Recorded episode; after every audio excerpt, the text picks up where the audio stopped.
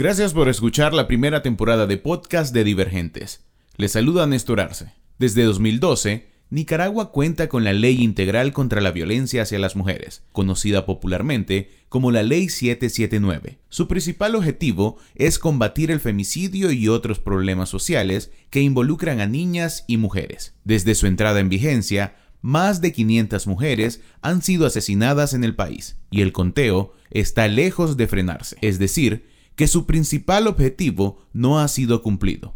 ¿Por qué? La respuesta es compleja, pero para intentar responderla, Claudia Tijerino conversó con defensoras y activistas por los derechos de las mujeres, familiares de las víctimas y sobrevivientes. Un acercamiento a esta terrible realidad que deja no solo víctimas fatales, sino huérfanos y que convierte a Nicaragua en un país nocivo para las mujeres.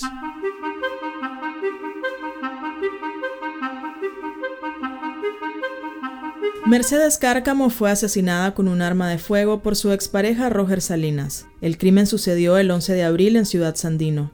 Después de cometer el femicidio, el hombre se suicidó de un balazo frente a sus vecinos. Mercedes tenía 37 años. No quiere, la policía no contesta.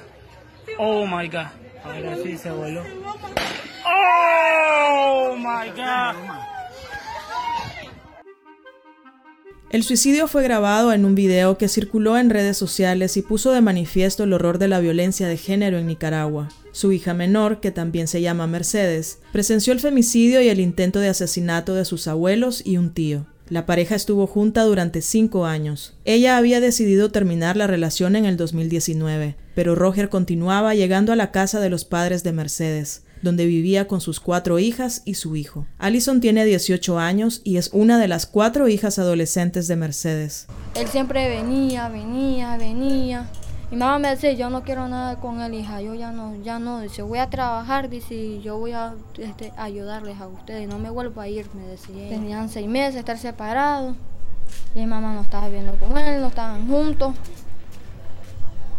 pero él este, quería exigir a mi mamá a estar a la fuerza con ella. Él le decía, este, el día que vos me llegues a, dejar, dice, te encuentres con alguien, con otro tipo, le decía, yo te mato y mato a toda tu familia, le decía. No voy a dejar a nadie, como hizo mi hermano, le decía. El hermano de Roger mató a una familia entera, y él mismo ya tenía antecedentes de violencia intrafamiliar. Su expareja huyó del país por temor a ser asesinada. Hay que fortalecer el sistema judicial. Y hay que instalar penas mayores para crímenes de odio, para crímenes mayores como estos que se han cometido contra estas niñas ahí en el norte de nuestro país. Y los crímenes de odio están siendo sancionados en todas partes ahora. Y aquí no vamos a hacer la excepción. Nosotros tenemos un compromiso, somos parte de un convenio internacional donde estamos comprometidos a no aplicar la pena de muerte en Nicaragua. Pero no estamos comprometidos a aplicar cadena perpetua para los criminales. El caso al que se refiere el presidente Daniel Ortega en su discurso del 15 de septiembre fue el femicidio de dos hermanas, de 10 y 12 años, en la comunidad de Lizagüez, Mulucucú, a 240 kilómetros al noreste de Managua, el 12 de septiembre del 2020. El femicida fue capturado al día siguiente. Entonces por eso yo pido, no como él que decidió quitarle la vida a mi niña con un machete, pero sí espero que me cumplan con lo que yo deseo, que de aquí jamás ni nunca se vaya a salir, que aquí se termine el resto de la vida que el diablo le va a dar, porque ya que no piense que es Dios que le está dando la vida, porque es el mismo Satanás. Este caso de femicidio fue utilizado como bandera política por Ortega para reformar la constitución política de Nicaragua y establecer cadena perpetua para crímenes de odio, crueles, degradantes, humillantes e inhumanos. Aunque el régimen sostiene que la reforma del artículo 137 es para castigar crímenes como los femicidios, lo cierto es que el mismo Ortega dejó entrever que será un instrumento para castigar a opositores políticos. El gobierno no tiene credibilidad en cuanto a la protección de las mujeres en casos de violencia de género. Ha sido el mismo Ejecutivo quien debilitó la Ley 779 imponiendo a las víctimas la mediación con los agresores, entre otras medidas controvertidas. A pesar de haber recibido la crítica de múltiples sectores del país, el gobierno afirma que cuenta con el respaldo de 3 millones de firmas de la ciudadanía nicaragüense para imponer cadena perpetua. Compañero Gustavo Porra, hacemos entrega el día de hoy del respaldo de todas las familias nicaragüenses a nivel nacional que hemos recolectado 3 millones de firmas a la Asamblea Nacional para respaldar esta iniciativa y que sea de protección hacia esta ley, hacia nuestras familias nicaragüenses. Sin embargo, trabajadores del Estado han denunciado que han sido obligados a firmar sin saber el uso de las listas. Asimismo, personas que han asistido a consultas médicas de brigadas de salud las han obligado a firmar para poder obtener a cambio atención médica. ¿Realmente la cadena perpetua ayudaría a disminuir la violencia de género y la violencia e inseguridad ciudadana en el país? Evelyn Flores es abogada. Forma parte de la Red de Mujeres contra la Violencia, organización que trabaja por la erradicación de la violencia, así como el acceso a la justicia para las mujeres en Nicaragua. Es una manipulación más como te vuelvo a decir, hay, eh, no están cumpliendo con el código, de la niñez y la adolescencia, no están cumpliendo con el código de la familia, no están cumpliendo con la ley integral 779, no están cumpliendo con la constitución política, no están cumpliendo con ninguna ley. ¿Por qué? Porque aquí lo que hay es una eh, centralización de los poderes del Estado, hay un irrespeto a la constitución política y además de eso, el Estado anda protegiendo a ese régimen en vez de hacer lo que debe hacer y es respetar los derechos de la ciudadanía y garantizarle el derecho a la vida a sus ciudadanas y a sus ciudadanos. Nosotras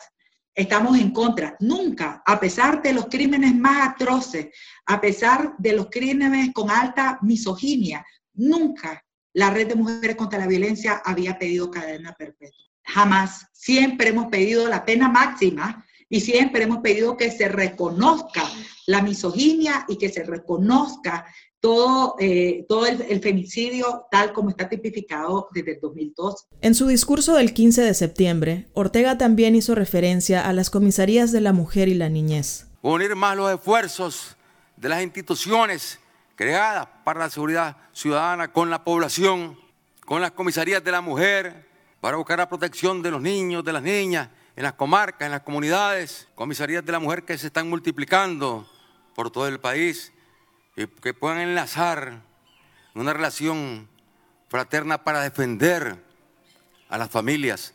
Carmen Rodríguez Dávila, madre de las niñas asesinadas en Mulucucú, declaró a un medio local que su hija de 12 años ya había sido abusada sexualmente cuando tenía 8 años. Puso la denuncia, pero las autoridades nunca le ayudaron. Pero cuando ellos quieren lo apoyan a uno, cuando no. Yo varias veces me iba a quejar, mire, me violaron esas niñas más grandes, mire. Vine a poner la denuncia. Solo agarraron los trapos y ahí se pusieron a investigarme a mí como que yo era la de la culpa. Les dije que lo limpiaran porque ese día se podía ir y dicen que se quedó en el huaqueño. Y ese güey, mire, hoy ellos no lo buscan. Dos veces me la violaron la pobrecita. Y mire, yo ponía denuncia y no me escuchaban.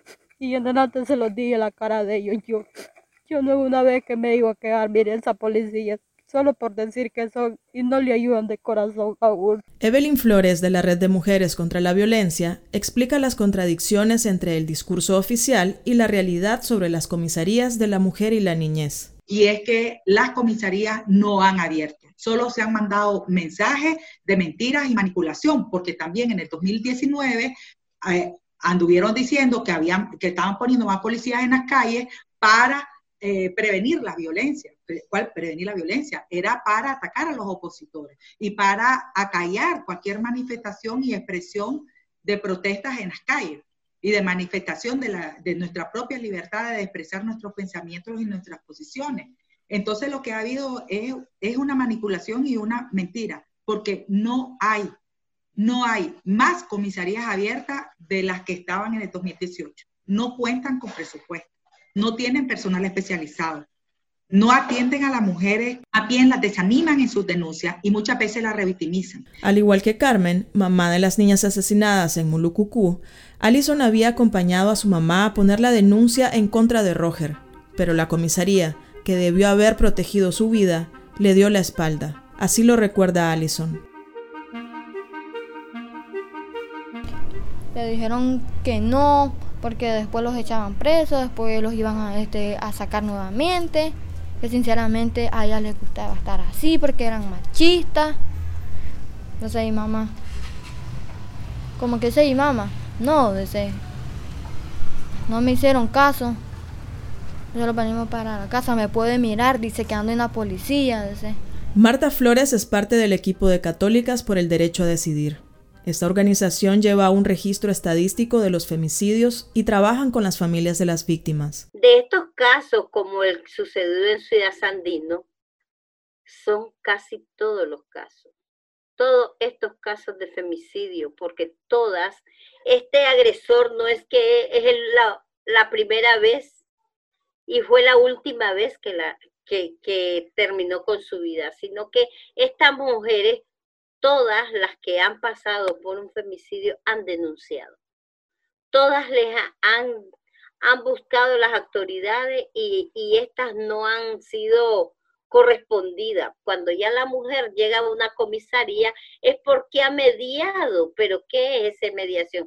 Ha vivido solo ese ciclo de violencia. Entonces, cuando ya llega a la comisaría, la comisaría el deber es atenderla y no juzgarla y decirle, vas a volver a regresar. Si para eso esa mujer en la comisaría que está atendiendo tiene que estar consciente de la situación de violencia que vive cada mujer.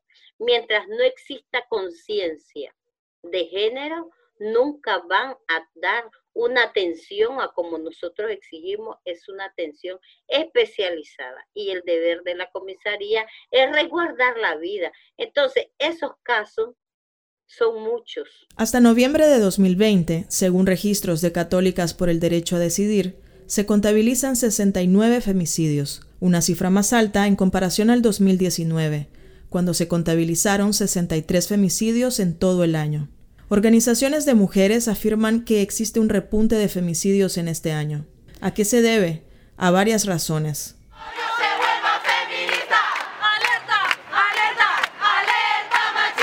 Evelyn Flores de la Red de Mujeres contra la Violencia considera que la violencia institucional política y machista ha tenido un auge desde el año 2018, cuando inició la crisis sociopolítica del país. Se ha desdibujado, ¿verdad? ¿Quién es la figura que debe de eh, preservar la seguridad de los y las ciudadanas? Y también esta figura, que es la Policía Nacional, prácticamente se ha vuelto cómplice de muchos de estos comportamientos machistas y no hacen nada. No hacen prevención, no hay actuación, no hay sanción. Entonces, lo que se ve es que hay hombres machistas que han utilizado el hecho de que de, una forma de intimidación, amenaza y represión, decirles a mujeres que lo denuncian o a mujeres que demandan la presión de alimentos, ella fue una tranquista o ella es una azul y blanco o ella apoya. Entonces prácticamente no tenemos instituciones estatales que respeten las normas jurídicas y como te digo, pues lo que era una policía que actuaba pegada a derecho, ahora es una policía que actúa para preservar y conservar los intereses del régimen. Defensoras y feministas afirman que las mujeres en Nicaragua están desprotegidas. Este desamparo estatal no es reciente. El gobierno de Daniel Ortega y Rosario Murillo ha realizado a lo largo de su mandato distintas acciones que han influido en esta desprotección. Una de ellas fue el cierre de las comisarías de la mujer y la niñez en el año 2016.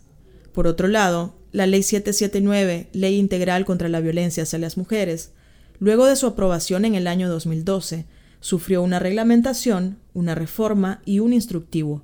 Todas estas modificaciones cambiaron el objeto de la ley, y lo peor es que la Ley 779 no es respetada en la práctica, según defensoras de los derechos de las mujeres. La Red de Mujeres contra la Violencia recientemente publicó un estudio sobre cuatro sentencias de femicidios. Tres de ellos no fueron calificados como femicidios. Evelyn Flores, de la Red de Mujeres contra la Violencia, explica. Esa es lo que decimos acceso a la justicia, pero a media. Y la otra parte es que de estas cinco mujeres que están en estas cuatro sentencias, tenían hijos e hijas. Entonces, y ellas eran eh, jefas de familia, mantenían a, a sus hijos y a sus hijas. Y esa es una de las principales secuelas que tienen los femicidios, ¿verdad? Que dejan a, estos, a esta niñez y adolescencia sin sus madres y a los padres ya eran irresponsables porque ya de por sí ya estaban perdidos, ¿verdad? En abril de este año, el gobierno de Daniel Ortega puso en libertad a 1.700 reos comunes. En mayo liberó a 2.815 y en julio fueron puestos en libertad 1.605 presos comunes. Y lo que hemos visto es un repunte de los indultos. Y estos hombres indultados son hombres que estaban en la cárcel por femicidio frustrado, por violación, por incumplimiento de pensión de alimentos, por muchas de las violencias y de los delitos que están en la ley 779. Marta Flores, de Católicas por el Derecho a Decidir, explica cómo estas liberaciones masivas son un retroceso más en la búsqueda de justicia para las mujeres nicaragüenses. Entonces las mujeres no están obteniendo justicia, la familia, la familia para obtener justicia le ha costado mucho, pero ¿qué pasa? La, lectura está en estos beneficiados, porque ¿Cuánto le costó a esta familia obtener una sentencia, que estos hombres hayan sido sentenciados y que hoy en día una ley los haya beneficiado a que ser libres sin haber cumplido las condenas? Entonces, que esa es una burla para las mujeres, una más de que este gobierno esté endeudado a, este, con, con las mujeres. María Lourdes Suazo tiene 28 años. Es originaria de la comunidad Hormiga Dudú del municipio de Huaslala. Ella es una de las 100 sobrevivientes de femicidio que se contabilizan hasta la fecha. Hace cinco meses decidió separarse de su pareja, con quien tenía 10 años de convivir y con quien procreó dos hijos, una niña de 10 años y un niño de 7. Actualmente se encuentra en un albergue con sus dos niños, huyendo de su expareja y agresor Héctor Zamora González, quien está prófugo de la justicia. Ella tiene miedo de regresar a su casa fue el primero de, de octubre que sucedió ese caso de que el, el, papá de mis hijos le volara la mano a mi padrastro. Es que un día antes de antes del primero él me llegó a amenazar a la casa que no me quería ni ver en la casa, entonces y dijo que le iba a volar la oreja a mi padrastro, y como yo solita solo con mis hijos yo mando, este, llamé a la profesora que me mandara a los niños porque ese día llegó violento a él amenazarme en la casa. Entonces yo llamo a la profesora que me mandara a los niños porque yo estaba solita y a tratarme, a decirme que no me quería ni ver en la casa, que no me quería ver más, pues que tenía que dejarle la casa.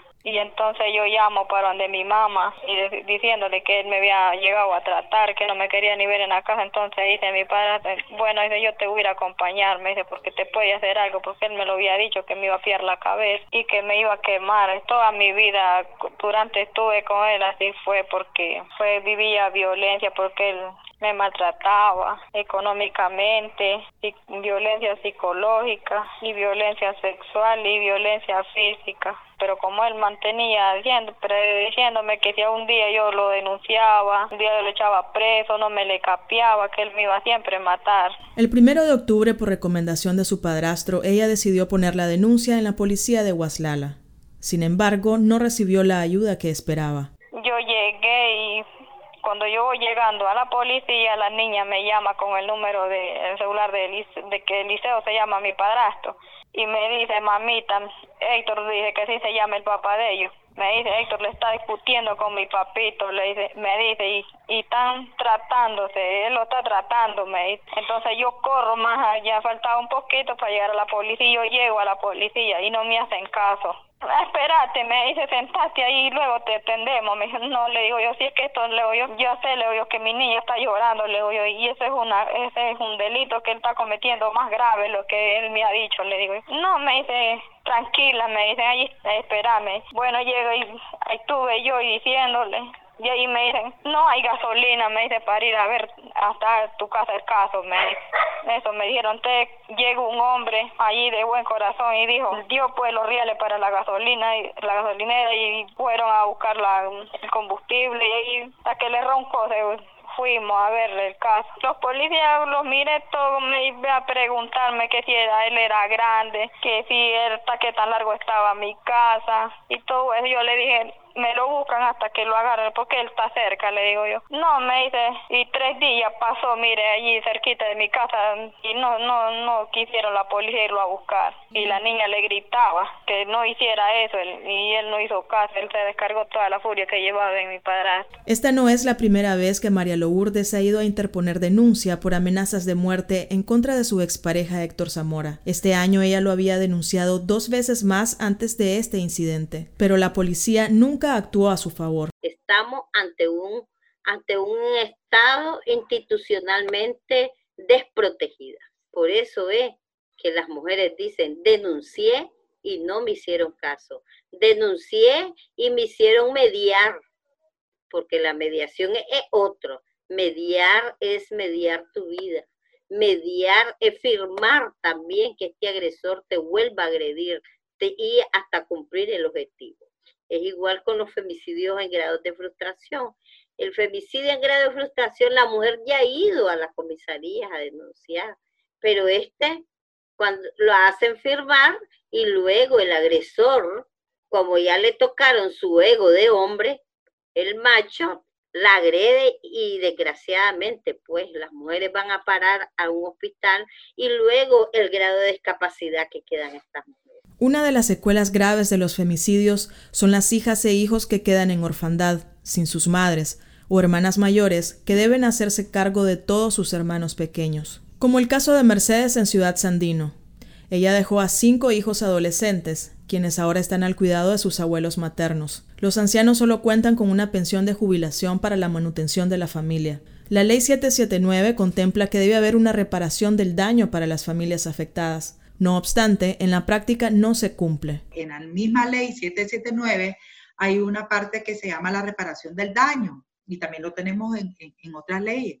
Pero aquí no hubo nada de eso. Inclusive los, eh, los bienes confiscados de los hombres femicidas pasaron al Estado en vez de pasar a estos sobrevivientes de la mujer víctima de femicidio. Entonces vemos que no hay una aplicación correcta de las leyes y no es cierto que se están preocupando por el interés superior de la niña y del niño. Tanto en el caso de las hijas de Mercedes como en el caso de María Lourdes, han contado con el apoyo de organizaciones de mujeres, organizaciones feministas y algunas ONG han estado acompañando el proceso de duelo, recuperación y reinserción social para estos niños, niñas y adolescentes hijos de víctimas de femicidio. Allison, hija de Mercedes, describe parte de su recuperación con terapias realizadas por la Organización de Católicas por el Derecho a Decidir.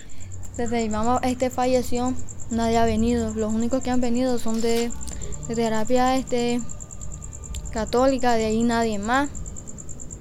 Me ha ayudado bastante porque antes yo no podía hablar de nada de esto de mi mamá. Voy a hacer una sola palabra porque...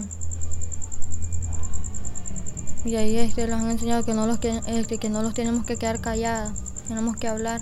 ¿Existe el acceso a la justicia para las mujeres en Nicaragua? Eso ha hecho que los hombres reciban un mensaje de impunidad y prácticamente lo que hemos visto es un aumento de los femicidios, de los femicidios frustrados, de la violencia sexual en los cuerpos de las, las niñas y adolescentes y de las mujeres de todas las edades. Ha habido un repunte de la misoginia, de la crueldad y de la, manifestación cruel eh, a la hora de, de, acabar con la vida de las mujeres. Entonces, esto se debe también porque no hay Estado, no hay institución estatal y los, que, los operadores de justicia no actúan apegados a derecho.